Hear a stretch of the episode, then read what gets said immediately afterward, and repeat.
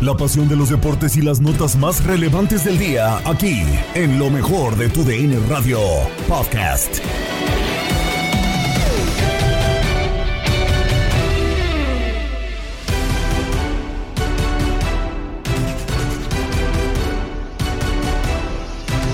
Toluca vence a Cholos en el Nemesio 10 y aumenta la presión para Miguel Herrera. El análisis de todo lo que ocurrió en el clásico joven lo tenemos en Domingo Futbolero. Deportes Plus te trae todo lo que tienes que saber sobre el mundo deportivo.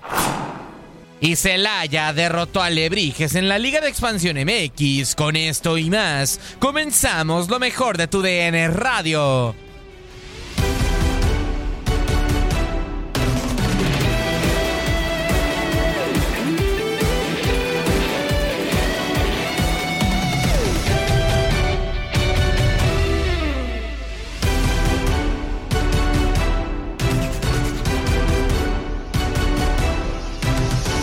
Arrancamos con lo mejor de tu DN Radio, con lo que ocurrió dentro de la jornada dominical del fútbol mexicano. Y es que Toluca vence 2 por 0 el conjunto de Cholos de Tijuana, goles de Juan Pablo Domínguez y de Jan Meneses. Se aumenta la presión para Miguel Herrera como director técnico de Cholos. Aquí te tenemos el resumen de este partido. Terminó el partido, los goles de Juanpi Domínguez y de Jan Meneses al 52 y al 64. Toluca lo ganó 2 a 0. Zuli, un mucho mejor partido en el segundo tiempo. El triunfo del Diablo sobre Cholos. Sí, es la realidad, ¿no? El equipo de Cholos tratando de ser precavido, tratando de defender más que intentar ofender. Creo que se lleva un resultado, pues eh, hasta el segundo tiempo merecido. El 0 por 0 prevaleció durante la primera mitad, los primeros 45 minutos en donde el equipo de Miguel Herrera cumplió con el primer aspecto que era defender, pero se le olvidó el ofender, el ser eh, peligroso hacia adelante para tratar de conseguir las tres unidades. Si bien lo mencionas, Diego, Juanpa, eh, Juanpi Domínguez al minuto 51 y consigue el primero eh, para Toluca y al minuto 63 Jan Meneses viene a conseguir el 2 por 0. Este hombre que ha sido importante para la ofensiva del equipo de los Diablos Rojos, que cumple con el vaya, con el papel de local, cumple con conseguir las tres unidades y el 2 por 0 que no deja ninguna duda, ninguna eh, inquietud a la afición del equipo de los Diablos Rojos. Escuchamos palabras en vivo de Juan Pablo Domínguez. Reivindicarnos para que sigamos sumando mucha confianza en, en, en nuestro equipo. ¿Qué cambió? ¿Qué pasó en el segundo tiempo para ver una cara tan distinta del Toluca en el primer tiempo y en el segundo? No, en el vestidor se habló que tenemos que, que sacar la victoria a, como diera el lugar y también los cambios que, que, que entraron hicieron su, su, labor, que fue mucho y, y aportaron lo, lo, mejor para sacar la victoria. En tu caso, ahí vas, ahí vas retomando ese gran nivel que mostraste el semestre anterior y que te llevó a la selección mexicana. Sí, sí, sí, es, este, es importante este tipo de trabajar día a día para que sea más consistente. Por último, Juan Pablo, en términos generales, nivel grupal, ¿qué crees que le haga falta al equipo para alcanzar el nivel que ustedes desean? Oh, yo creo que confiar, creer, creer más que nada en cada uno de nosotros, en el plantel que tenemos, en el trabajo de, de, del, del, profe Renato eh, y yo creo que eh, haciendo todas esas cosas se va a ver un, un, cambio muy, muy drástico. Y a no bajar de estos lugares, ¿no? Sí, sí, sí, es fundamental que, que sigamos en la parte de arriba ya para, para que también los rivales eh, se vayan preocupando de, de, lo que realmente es el Toluca. Ojalá. Muchas gracias, Juan Pablo. Hasta luego. Muchas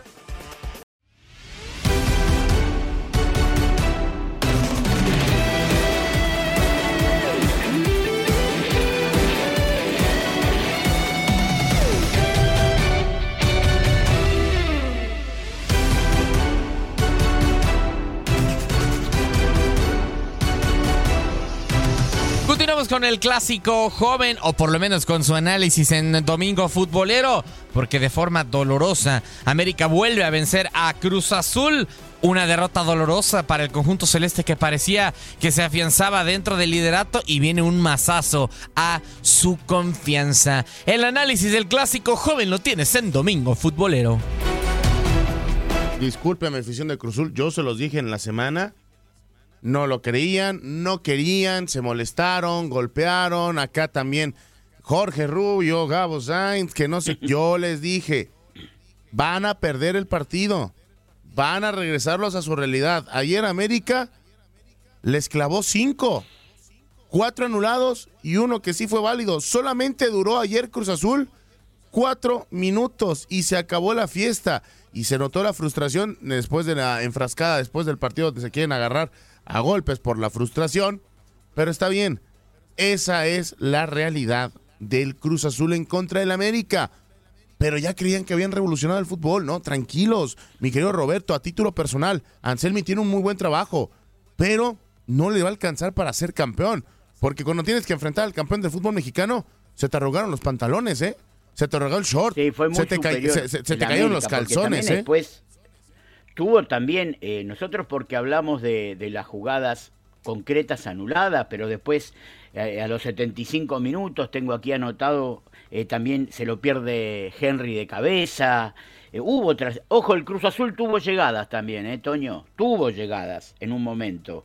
Pero fue muy superado por, por, por el buen juego, no solamente por el oportunismo eh, que demostró Quiñones en algún momento, sino porque hay que tener a dos delanteros como Quiñones y Henry Martin, porque hay que tener eh, un jugador como Diego Valdés. Eh, fue muy superior el América. Si nos guiamos por este partido, el Cruz Azul es como que lo encajaron en su caja en lo que es realmente. Es que, a ver, y lo dices bien, Roberto, las que falló Henry Martín, creo que fue la mejor versión Mm. del América en este 2024. El detalle es que yo insisto, y, lo- se lo comentaba Orlandao Granillo, que es americanista de cepa, a mí me da la sensación de que, América sí empieza a notar desgaste físico, para mí, porque al 70 ya se notaba que las estaban, las estaban dando mi, mi, mi, mi- Robert en tema de desgaste, y creo que tarde que temprano jugando tantos partidos y también sin vacaciones, sin pretemporada, te puede cobrar factura, ¿no? Eso, eso lo hablamos ya la semana anterior, creo que fue con Pedro. Los partidos te empiezan a facturar.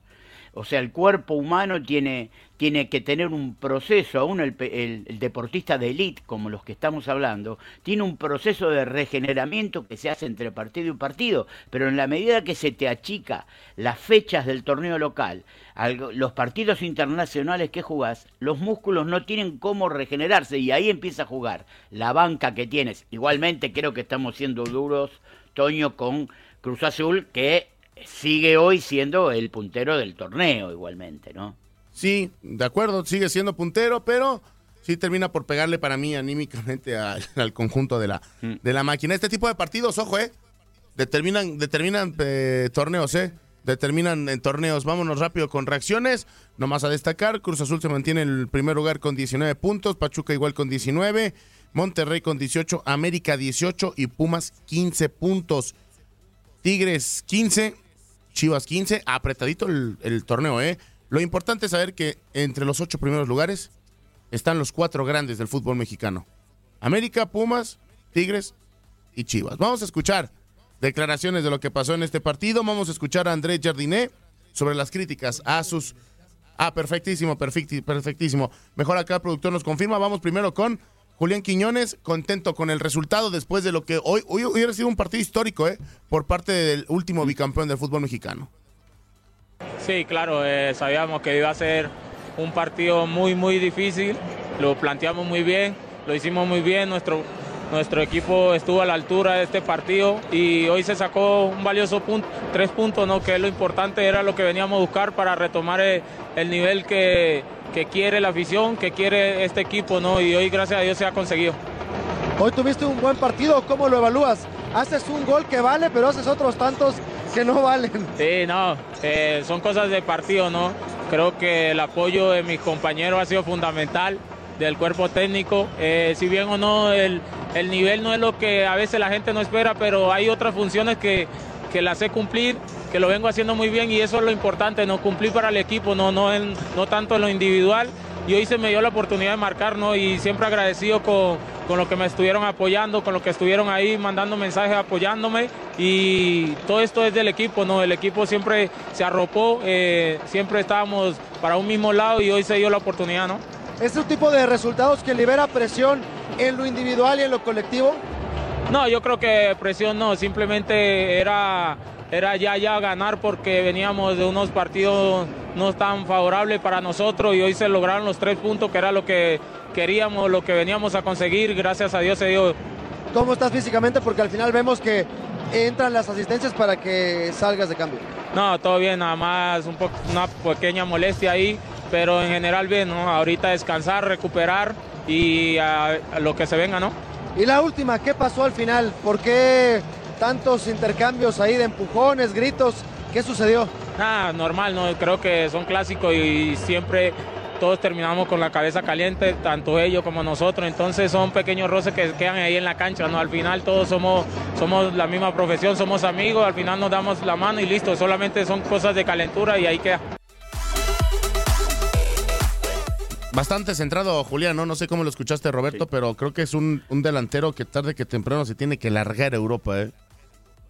Sí, sí, seguramente va a pegar el salto, no cabe duda, porque si hubieran si le hubieran dado todos los goles que convirtió, hubiera sido, como dijiste, un partido histórico. Y así todo, tendríamos que revisar si no es un, un partido histórico por la cantidad de goles anulados a un mismo jugador. Tal vez entró en la historia también, ¿eh? Es que recordemos que la última gran goleada, mi querido Roberto, fue ese 7 a 0, donde igual se, se les tiraron encima a la América, Cruz Azul lo, lo vapulearon, lo golpearon, le, le dieron de todo. Imagínate otro 5 a 0. Mm. Son. Entiendo que el momento es bueno de este equipo, ¿no? Pero son resultados sacatécnicos. Sí, eh, pero ¿cómo sacás un técnico? Bueno, no se dio ese resultado, pero hablar de sacar un técnico, un equipo, vuelvo a lo mismo, Toño, un equipo que va primero eh, es irreal. Pero pregunta, pregunta, estamos hablando en supuestos, estamos hablando en supuestos, estoy de acuerdo. Pero si hubiera perdido ayer Cruzul 5-0, ¿eran resultados sacatécnicos? Mira, los clásicos sacan técnicos eh, aún en situaciones inesperadas, pero no creo que acá el plantel tenga interés en un cambio de técnico y eso es fundamental. ¿Cómo está el plantel con la dirección técnica? Esto es fundamental porque si no, vuelvo a lo mismo, el, trabajo, el trabajo del técnico argentino está respaldado por una situación primera. Si acá esto comenzara a empezar una debacle, del Cruz Azul empezara a caer y esto hubiera sido una goleada, es el inicio del fin. Yo no creo que hubiera sido este, un, un, resultado para cambiar a Anselmi. Te digo la verdad, aunque hubiera perdido un 4 a 0, ese, sería histórico, pero no sería para sacar el técnico porque está primero, está primero. Fíjate que yo estoy de acuerdo, entiendo que estamos hablando de un supuesto, pero... Ah... Que por cierto, Iván Alonso todavía no cumple su mes de, de suspensión, ¿eh? No se ha, no se ha, este, no se ha terminado su, su, suspensión, ¿eh? Es creo que hasta la próxima semana. Y bueno, ya hablando de supuestos, todo, todo puede cambiar, ¿no? Pero lo ganó, y lo ganó bien el conjunto de, de, del América ayer contra Cruz Azul, que ayer creo que demostró su, perdión, su peor versión.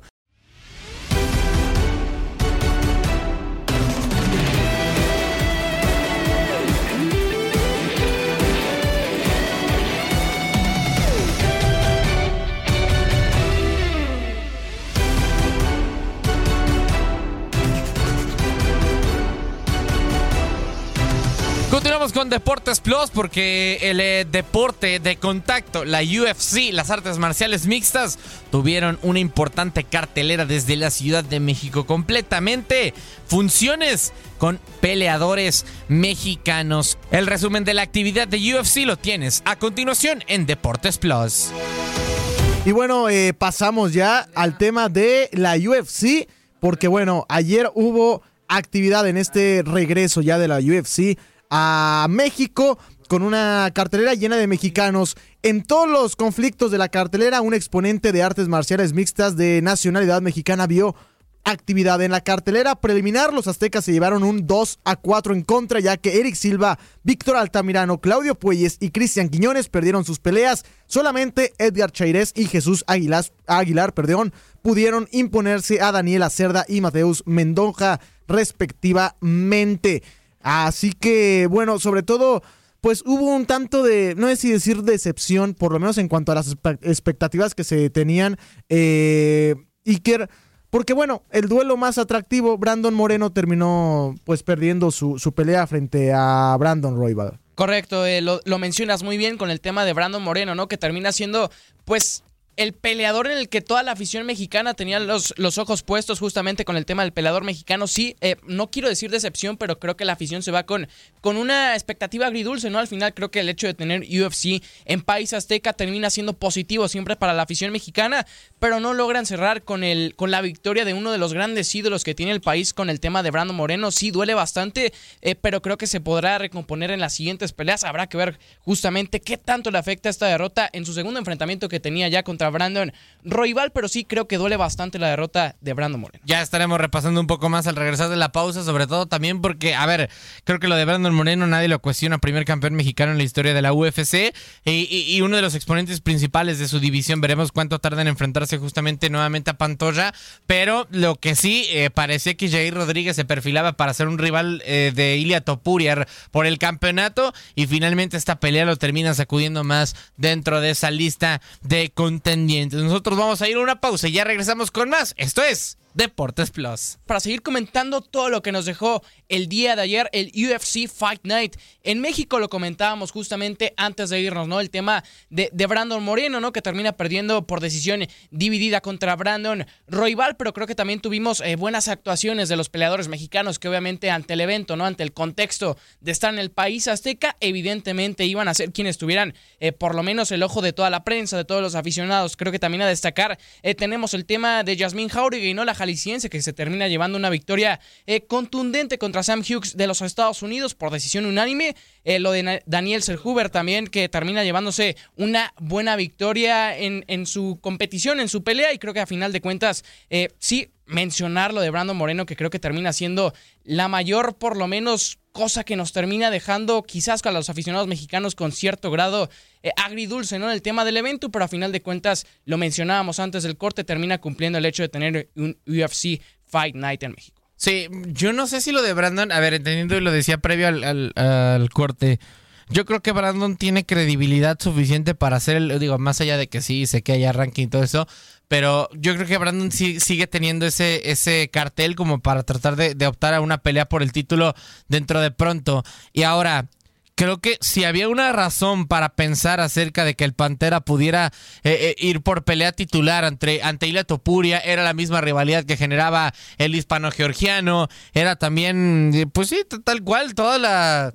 No quiero usar una palabra grosera, pero todo lo que se habían tirado a lo largo de estas eh, semanas.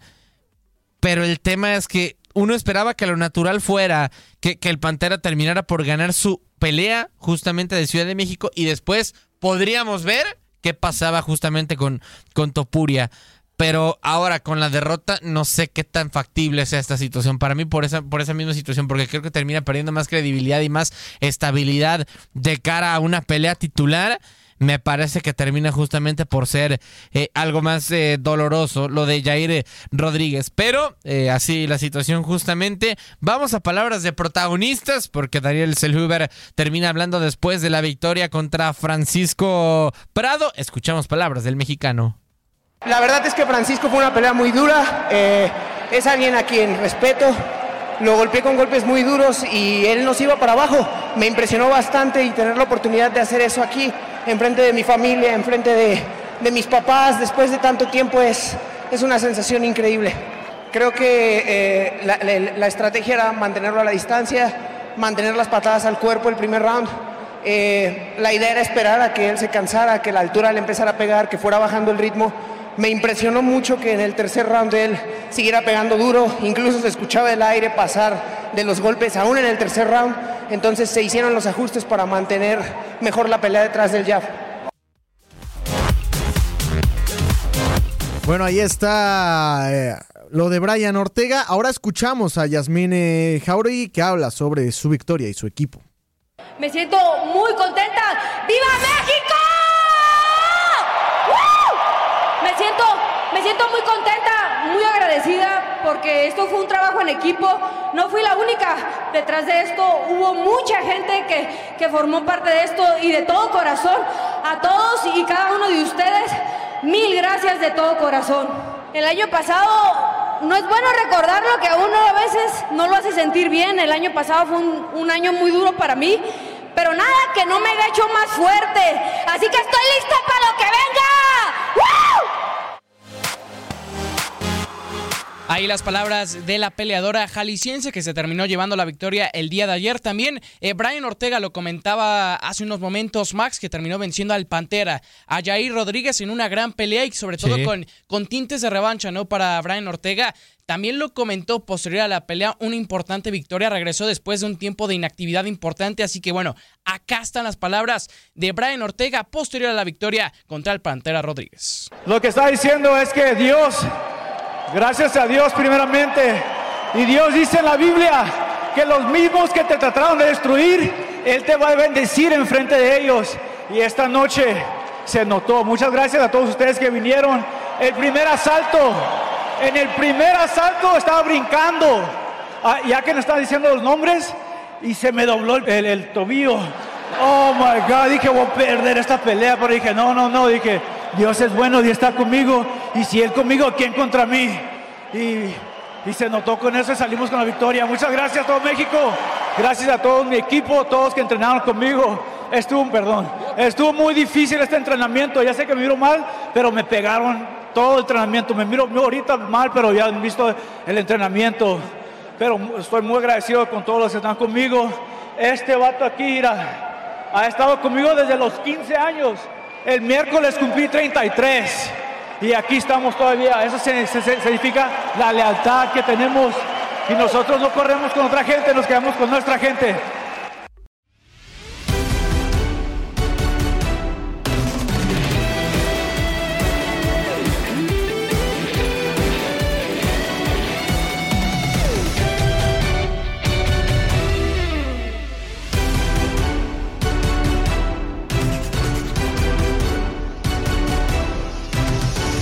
Lo que ocurrió dentro de la Liga de Expansión MX, porque el conjunto de Celaya termina por ganar de forma importante en contra de Alebrijes. Se afianza cada vez más dentro de los puestos altos de la tabla y el resumen de ese compromiso lo tienes a continuación.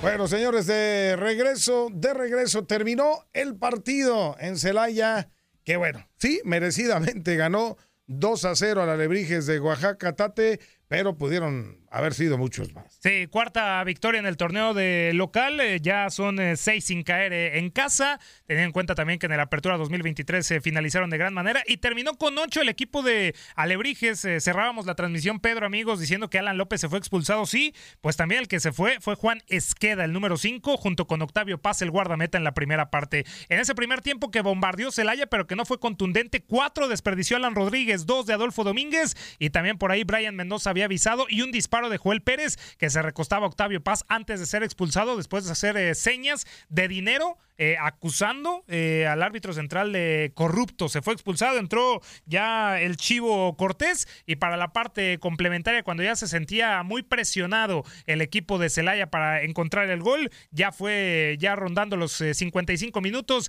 del segundo tiempo después de que, bueno, por la expulsión y la hidratación se agregaron 11 en el primer tiempo, pues llegaba Michel Rodríguez, un eh, buen desborde por la banda de la derecha con Brian Mendoza que mandó el servicio a segundo poste, se barrió Michel Rodríguez que salió de cambio y ya anotó en ese momento el primer tanto de Celaya y el sexto para él en el clausura 2024 eh, para el jugador de los Toros del Celaya. Ya era un eh, festín de llegadas por parte de Celaya, modificaciones con Montejano, con Walk el paraguayo, habían eh, ya tenido a Mendoza por la banda de la derecha y no fue ya hasta el eh, minuto 85 cuando vino el gol de Domínguez después de un remate de cabeza de Walk que le queda a Jonathan Martínez que abre con Montejano, este le pone la asistencia a- el- al número 10 que fusila al Chivo Cortés para encontrar el 2 a 0 y ya en el tiempo añadido, después de que se habían agregado 5 minutos, veíamos la expulsión y el enojo de Alan López, el número 31, se va con la tarjeta roja y también eh, se va Juan Esqueda para quedarse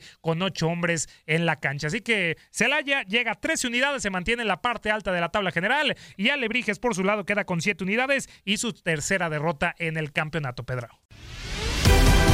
Has quedado bien informado en el ámbito deportivo. Esto fue el podcast, lo mejor de tu DN Radio. Te invitamos a seguirnos, escríbenos y deja tus comentarios en nuestras redes sociales, arroba tu DN Radio, en Twitter y Facebook.